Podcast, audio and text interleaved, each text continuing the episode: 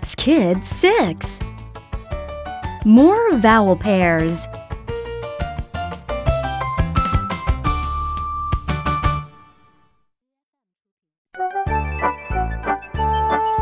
Welcome to the world of phonics.